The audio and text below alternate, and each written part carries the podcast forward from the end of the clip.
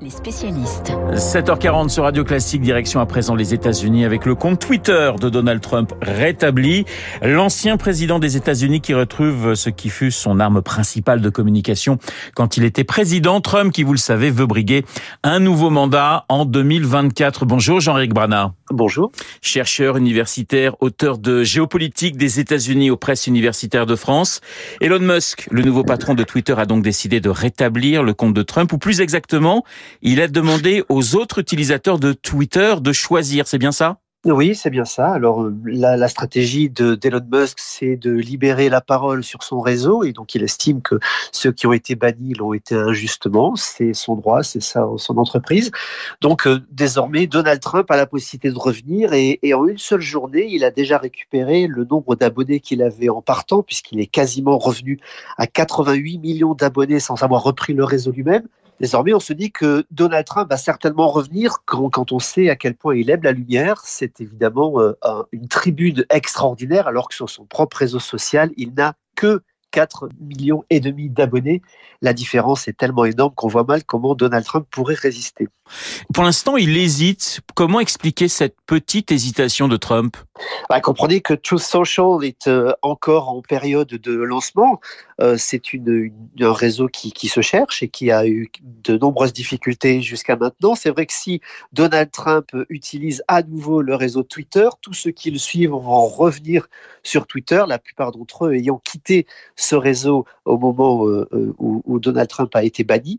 Euh, c'est donc difficile commercialement, on peut le penser, pour euh, Donald Trump de faire le pas euh, d'un coup. Mais encore une fois, euh, la recherche de la lumière devrait être beaucoup plus forte. Donald Trump est quand même très attiré par tout ce qui brille. Et là, ça brille très fort. Ça brille très fort, mais ça s'annonce quand même très compliqué pour lui en, en 2024, Jean-Éric Brana. Oui, on a vu que depuis euh, cet échec aux, aux élections de mi-mandat, échec qui est imputé à Donald Trump, puisque ce sont euh, quasiment, principalement, les gens qui, qui le supportaient, qui le, qu'il a soutenu, euh, qui ont perdu, eh bien, il y a de nombreux prétendants qui surgissent au sein du parti.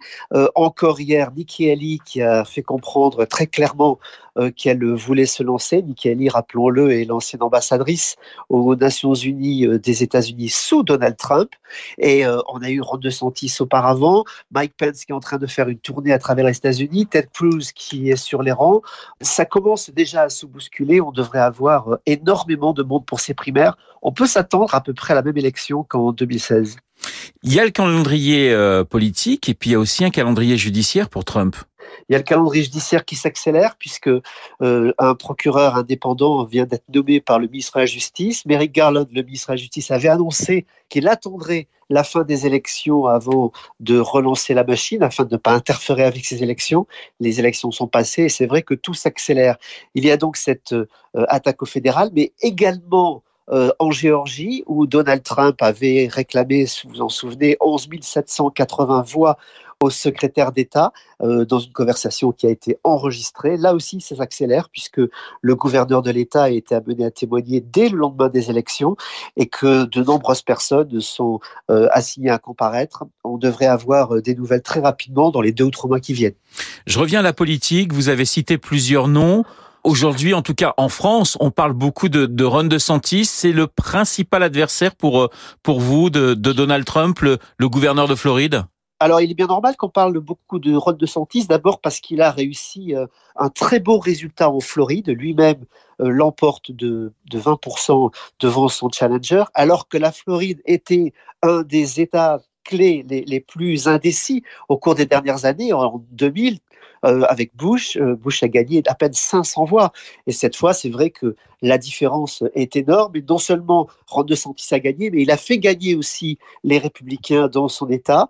Sa politique fonctionne en Floride et maintenant, euh, avec ce bon résultat, il peut prendre son bâton de pèlerin et, traverser les États-Unis pour faire une campagne qui pourrait effectivement être victorieuse. Jean-Éric Brana, a, on, le sent, un espèce de trop-plein actuellement chez les républicains. Du côté des démocrates, c'est presque l'inverse. Biden laisse même entendre qu'il pourrait se représenter.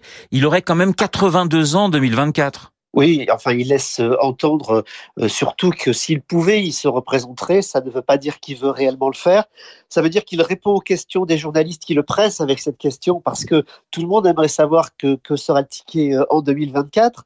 Mais euh, si Joe Biden disait dès maintenant qu'il renonce, eh bien, ça mettrait euh, sa présidence en danger quand même, puisque lui-même serait ce qu'on appelle un canard boiteux aux États-Unis avec beaucoup moins de, de pouvoir et, et, de peser sur la politique américaine. Donc il attend un petit peu. je ne pense pas personnellement qu'il ira, mais c'est quand même Kamala Harris qui reste la grande favorite et qui est en train de déployer ses ailes euh, actuellement, notamment avec la politique étrangère. Elle fait une tournée en Asie et c'est vrai qu'elle prend euh, un leadership euh, beaucoup plus grand. En tout cas, euh, elle donne l'impression que c'est ce qu'elle veut faire maintenant euh, dans les six mois à, l'année qui vient. Merci Jean-Luc Brana d'avoir été ce matin dans les spécialistes géopolitiques des États-Unis. C'est le titre de votre dernier ouvrage aux presses universitaires de France. On parlait de Trump et de Twitter à l'instant. Eh bien, Marc Bourreau et son journal imprévisible s'intéressent. Devinez à qui? Eh bien, à Elon Musk, l'homme d'affaires qui fascine autant qu'il effraie. Le mystère Musk avec Marc dans une minute 37 7h46 sur Radio